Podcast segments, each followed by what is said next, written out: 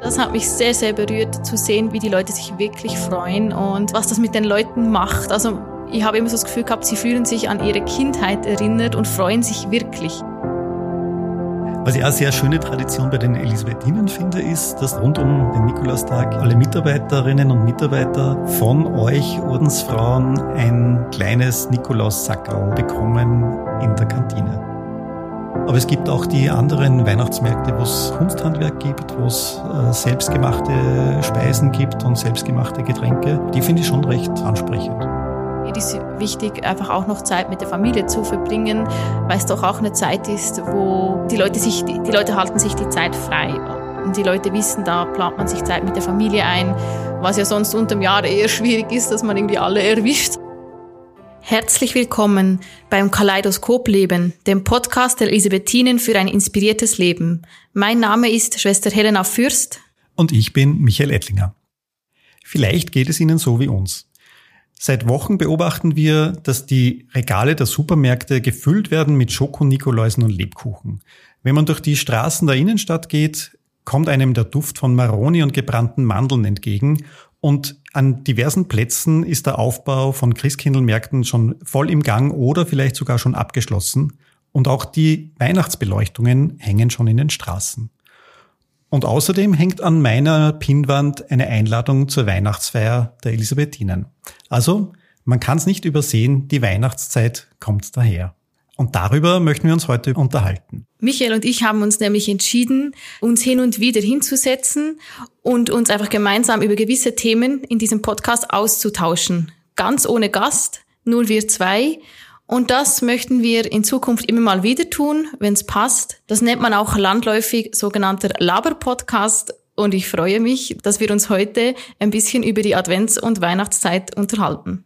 Also herzlich willkommen zu unserem ersten Laber-Podcast. Ja, liebe Schwester Helena, du bist jetzt seit einigen Jahren in, in Österreich. Wie ist das anders hier als bei dir zu Hause in der Schweiz in der Weihnachtszeit? Gibt es da große Unterschiede oder ist das eh ziemlich gleich? Es gibt viele Unterschiede zwischen Österreich und der Schweiz, aber die Weihnachtszeit ist doch ziemlich ähnlich und die Adventszeit. Ein Unterschied gibt zum Beispiel dem Nikolaus und dem Krampus sagen wir Samichlaus und Schmutzli. Einfach andere Namen für die gleichen Personen. Ich merke auch, dass der Krampus oder eben der Schmutzli bei uns nicht so einen Stellenwert hat wie, wie hier. Hier wird das relativ oft thematisiert. Es gibt sogar Krampus-Schokoladen äh, aus Schokolade zum Verschenken und so. Das gibt's in der Schweiz nicht. Also da ist der Nikolaus, der Samichlaus die Hauptperson. Ja, der ist bei uns eigentlich auch die Hauptperson. Aber diese, diese Tradition der Krampusläufe und Perchtenläufe, die ist schon ganz groß, aber nicht immer gemeinsam mit, mit dem Nikolaus. Also manchmal ist es auch einfach getrennt voneinander. Aber so im, im privaten Haushalt, also wenn der Nikolaus zu den Kindern kommt, dann ist es schon der Nikolaus, der dann auch die Geschenke austeilt und auf den sich die Kinder meistens zumindest freuen. Ist wahrscheinlich auch pädagogisch besser. Sicher pädagogisch besser. Wobei ich, äh, also als ich noch Kind war, da ist schon der Krampus meistens mitgekommen mit dem Nikolaus auch ins Haus. Und ich persönlich habe mir immer sehr gefürchtet vor dem Krampus. Ich habe mich sogar vom Nikolaus gefürchtet. Ja, das stimmt. Bei uns kam der, der Schmutzli auch mit, aber eben immer sehr zurückhaltend und sehr harmlos. Ich weiß auch, ähm, bei uns gab es so einen Nikolausverein, da konnte man sich eben anmelden und dann kommt der nach Hause. Also das habe ich dann später von meiner Mutter erfahren. Als Kind wusste ich das nicht. Und einmal haben meine Eltern verschwitzt, den sich anzumelden bei denen für meinen Bruder und mich und hatten dann keiner. Und dann haben sie die, eine Mitarbeiterin von unserer Bäckerei gefragt, ob sie das tun würde. Und wir haben noch ein Foto. Und für mich ist unbegreiflich, dass ich das damals nicht gecheckt habe als Kind, dass das eine Frau ist, aber ich habe es nicht, nicht, äh, nicht gemerkt. Die hat das super gemacht und ist ganz eine nette Erinnerung, ja. Also mein Vater hat auch ganz, ganz oft den Nikolaus gespielt und auch in der Schule und wie meine Kinder jetzt in die, in die Volksschule gegangen sind, ist dann einmal, ich glaube, es war der Ältere, am Nikolaustag heimgekommen und hat gesagt, du Papa, der Nikolaus hat die gleichen Schuhe wie der Opa. Super. Kommt der Nikolaus noch zu deinen Kindern? Nein, der kommt jetzt nicht mehr. Kriegen sie trotzdem was? Sie kriegen trotzdem eine Kleinigkeit, ähm, aber nicht direkt vom Nikolaus ist im Kloster genau dasselbe. Kommt, der Nikolaus kam zwar auch schon ins Kloster, aber ich sage immer, für einen Schoko-Nikolaus ist man nie zu alt. Ja, genau. Bist du eigentlich ein Advents- und Weihnachtsfan oder kann man dich eher jagen damit? Na, also ich mag die Advents- und Weihnachtszeit schon sehr äh, mit den ganzen Traditionen, die es dazu gibt. Also ich, ich backe gerne Kekse mit den Kindern oder auch alleine und mit meiner Frau. Also das mache ich schon recht gerne. Und das gehört für mich irgendwie schon zur Weihnachtszeit oder zur Vorbereitung auf Weihnachten mit dazu, dass man Kekse backt, dass man auch anfängt, die Kekse zu essen. Ja, kannst gerne mal welche mitbringen, ist kein Problem, gell? Noch gibt's sie nicht. Die müssen wir erst machen. Und natürlich gehört auch in gewisser Weise dazu die verschiedenen Christkindlmärkte, Weihnachtsmärkte. Ich bin da immer bei uns zu Hause im Ort engagiert bei den Pfadfindern natürlich. Da sind wir ein Wochenende am Christkindlmarkt, verkaufen Raclette-Brote und Getränke. Also da geht's fleißig ans Raclette-Brot schmieren. Anstrengend, aber auch lustig. Schöne Tradition. Wie magst, magst du die Christkindlmärkte? Bist du selber da ähm, unterwegs? Ja, ich mag es eigentlich voll gern. Wir gehen auch, haben schon ausgemacht, ein paar Schwestern, dass wir zu gemeinsam gehen. Ich muss aber auch sagen, dass ich meistens ein bisschen enttäuscht bin, weil es eh trotzdem immer ein bisschen dasselbe ist. Also das merke ich auch, ähm, Schweiz, Österreich, es wird oft dasselbe verkauft und manchmal einfach auch, sage ich mal, Ramsch. Also jetzt nicht irgendwas selbstgemachtes oder eben da nicht die Pfadfinder dastehen und das tun, sondern halt irgendwelche kommerziellen Sachen. Das finde ich dann ein bisschen schade. Aber das ist wahrscheinlich einfach so. Aber ich mag es eigentlich sehr gerne, ja. Ich finde es sonst eigentlich recht schön, da entlang zu gehen ähm, und einfach alles ein bisschen auf sich wirken lassen, ja. Aber da gibt es schon große Unterschiede bei den, bei den Weihnachtsmärkten. Die einen sind wirklich so sehr kommerziell, wo es einfach nur Massenabfertigung angeht mit Getränken und, und äh, Speisen ist. Und Ramsch, wie du sagst. Aber es gibt auch die anderen Weihnachtsmärkte, wo es Kunsthandwerk gibt, wo es äh, selbstgemachte Speisen gibt und selbstgemachte Getränke. Die finde ich schon recht, recht ansprechend. Ja, das stimmt. Vielleicht habe ich noch nicht die Schöne noch nicht entdeckt oder genau. Da kann man dann auch Weihnachtsgeschenke einkaufen. Ja, ich bin da recht ähm, entspannt. Wir in, also in der Familie, meine Familie, wir haben schon seit Jahren echt ausgemacht, dass wir uns nichts schenken und das funktioniert sehr, sehr gut. Und das entspannt das Ganze extrem. Und im Kloster schenkt man auch nur Kleinigkeiten einzelnen Schwestern vielleicht, wenn überhaupt. Also ich bin da sehr, sehr froh, dass ich diesem Druck quasi entkommen bin. Ja, wir haben es mittlerweile in der Familie auch so geregelt, dass wir wichteln. Also jeder zieht einen oder eine andere und für die gibt's dann ein kleines Geschenk. Also jeder bekommt ein kleines Geschenk von einem oder einer anderen. Das ist auch recht entspannt. Also man muss nicht für jeden was suchen, sondern man konzentriert sich auf einen und kann trotzdem was schenken. Ich glaube, sobald die Kinder, es war etwas bei uns so, sobald wir größer waren, wird das einfacher. Solange die Kinder relativ klein sind, ist es unmöglich, quasi diesem Geschenkedruck zu entkommen, glaube ich. Ja, genau. Bei den Kindern ist es nur ein bisschen anders. Die kriegen natürlich schon noch mehr Geschenke. Und meine Tochter, die ist ja mittlerweile schon 13, aber sie liebt immer noch diese Tradition des, der, der Geschenkeliste, dass sie eine, eine, einen Brief ans Christkind sozusagen schreibt und ihre Geschenke auflistet und auch heuer hat sie das schon gemacht und hat den äh, Zettel dann zusammengerollt mit einer schönen Masche äh, zugebunden und vor die Haustür gelegt und war dann am nächsten Tag in der Früh noch ganz enttäuscht, weil die, der Zettel immer noch da liegt. Das Christkind war noch nicht so fleißig und hat noch nichts eingesammelt. Ja, ich finde es aber schön, auch wenn man in die Pubertät kommt, gewisse Dinge beizubehalten, die man von der Kindheit her kennt. Das ist ja eigentlich schön, finde ich. Man muss nicht alles aufgeben. Ich habe auch ganz selbstlos eine Mitschwester, die letzte Woche einkaufen ging, gesagt, du denkst schon dran, dass ja der Nikolaus nicht mehr so weit her ist, dass das nicht mehr so lange geht, bis der kommt. Mal schauen, ob mich der Nikolaus auch nicht vergisst. Was ich auch sehr schöne Tradition bei den Elisabethinen finde, ist, dass zu Nikolaus oder rund um äh, den Nikolaustag alle Mitarbeiterinnen und Mitarbeiter von euch Ordensfrauen ein kleines Nikolaussackerl bekommen in der Kantine. Ja, das finde ich eine schöne Tradition. Und wir Schwestern teilen die ja auch im in der Kantine aus. Und ich mache das immer total gerne, weil man da mit den Leuten ein bisschen in Kontakt kommt und man ist ein bisschen selber wie ein Nikolaus, weil man Dinge verteilen darf. Also das ist echt schön und die Leute äh, freuen sich wirklich. Und das ist, finde ich, auch etwas, was ich wirklich sehr gerne habe. Ja. Ich bin immer traurig, wenn ich irgendwie keine Zeit habe oder an der Uni bin oder so und nicht austeilen kann, weil das mir immer recht wichtig und ich mache es wirklich gern.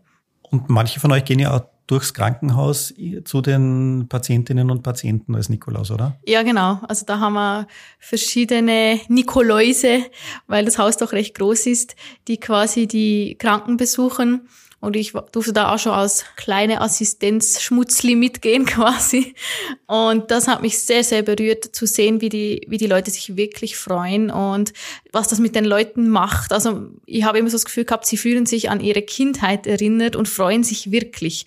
Also selbst Leute, die sich mit der Sprache manchmal schwer tun, aber das verstehen irgendwie alle und da werden auch Fotos gemacht mit dem Nikolaus und da ist plötzlich ganz eine andere Stimmung in den Zimmern das ist wirklich sehr berührend, ja. Und das ist wahrscheinlich nicht nur die Verkleidung als Nikolaus, und, und, sondern einfach auch die, die Zeit, die man sich nimmt, äh, da von Zimmer zu Zimmer zu gehen und mit den kranken Menschen äh, kurz ins Gespräch zu kommen. Ja, genau. Und ich glaube, es ist einfach etwas ganz anderes. Also es reißt sie aus diesem Krankenhausalltag heraus.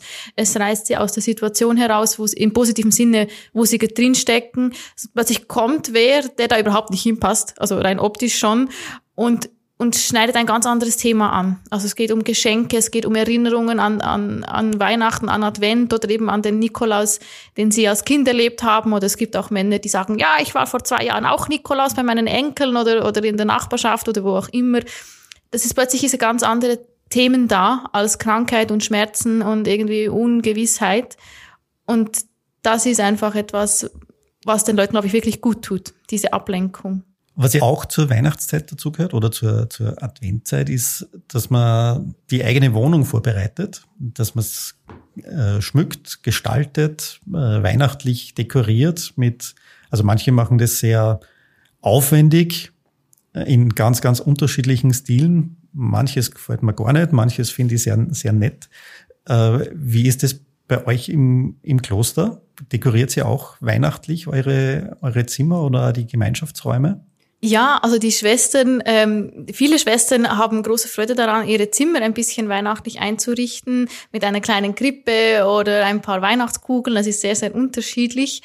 Ähm, das finde ich eigentlich sehr schön. Und auch bei uns natürlich an Weihnachten im Refektorium, da wo wir essen, steht dann ein großer Weihnachtsbaum und eine Krippe, steht natürlich auch eine Weihnachtsbaum und eine Krippe in der Kapelle. Also es wird schon schön hergerichtet. Und etwas, was ich sehr schön finde, ist, dass wir haben verschiedene Krippen, die ganz unterschiedlich gestaltet sind und die stehen irgendwo im Klostergang. Also in den Gängen haben wir mehrere Gänge. Und die stehen immer ein bisschen an einem anderen Ort. Und ich finde das mal schön, dann einfach durchs Kloster zu gehen und im Alltag und plötzlich, ah, da steht ja eine Krippe und ah, das ist jetzt die. Und manchmal weiß man auch, von wem die, wem die gehört oder von wem die ist oder so. Das macht ganz eine schöne Stimmung. Die sind dann oft auch beleuchtet, gerade am Abend oder in der Früh. Und es sind so so kleine wie Lichtblicke auch auf dem, auf dem dunklen Weg, manchmal Richtung Kapelle oder so, ja. Und, und du, Michael, tut ihr auch euer, euer Haus schmücken und wie lange habt ihr den Schmuck? Also ich weiß noch, bei meiner Mutter, die hat das auch sehr gern, aber sobald irgendwie der 26. vorbei ist, wird alles abgeräumt. wie, wie ist das bei euch? Also bei uns ist die, die Weihnachtsdekoration sehr, also meistens recht dezent. Also wir haben nicht sehr viel, aber so ein bisschen was gibt's immer. Natürlich gibt's einen, einen Adventskranz die ganze Adventzeit über. Und die Adventkalender nehmen auch einen Platz ein. Die sind jedes Jahr ein bisschen anders. Da gibt sich meine, meine Frau auch recht viel Mühe meistens. Und dann gegen Weihnachten hin wird die Dekoration ein bisschen mehr meistens. Und natürlich kommt dann der Christbaum und es kommen Krippen. Wir haben auch meistens mehrere Krippen. Kleine. Manche sind von den Kindern gebastelt. Andere haben wir irgendwo gekauft oder geschenkt bekommen. Also es, ich glaube mittlerweile sind es so drei, vier, die wir, die wir immer wieder stehen haben. Ja, und die stehen dann, also das ist unterschiedlich. Der Christbaum kommt bei uns irgendwann zwischen Silvester und äh, Dreikönig weg, weil er dann einfach schon zu sehr abfällt, also die Nadeln abfallen und so. Die Weihnachtsdekoration, das meiste auch dann so um Dreikönig, also um den 6. Dezember. Aber die Krippen kommen erst Anfang Februar weg zu Maria Lichtmess. Eine andere Tradition bei uns in der Gegend ist ja die, die Herbergsuche. Also ich habe da nie, noch nie mitgemacht. Bei mir zu Hause gibt's das auch nicht wirklich so. Ähm, aber es ist doch sehr typisch für, für Österreich oder für Oberösterreich.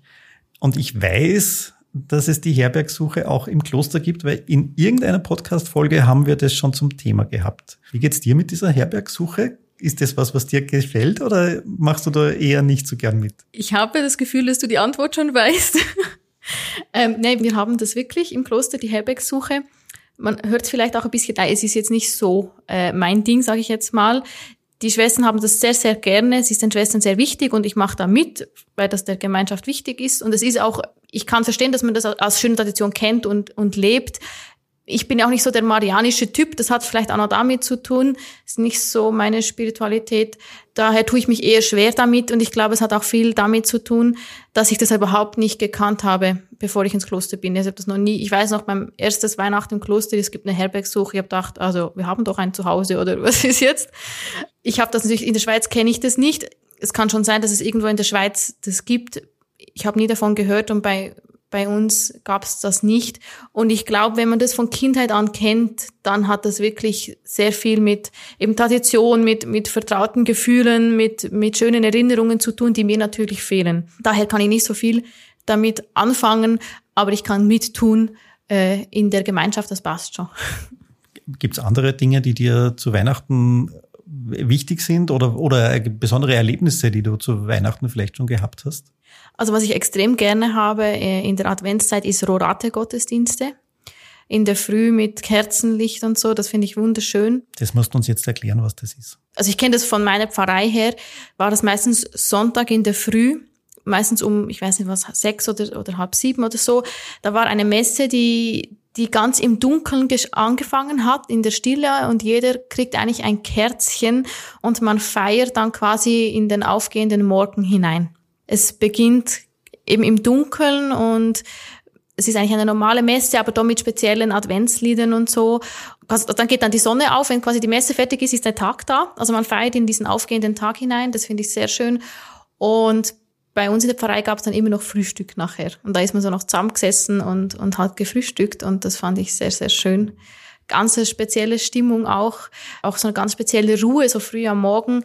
Das habe ich sehr gern. Und da möchte ich auch schauen, dass ich hier in Linz auch mal eine Lorate-Messe wieder erlebe in einer Pfarrei, weil wir haben das persönlich nicht in der Gemeinschaft, aber gibt ja genug andere Möglichkeiten. Aber das hört sich sehr, sehr cool an. Ja, es ist sehr was Schönes. Also ich mag sowas.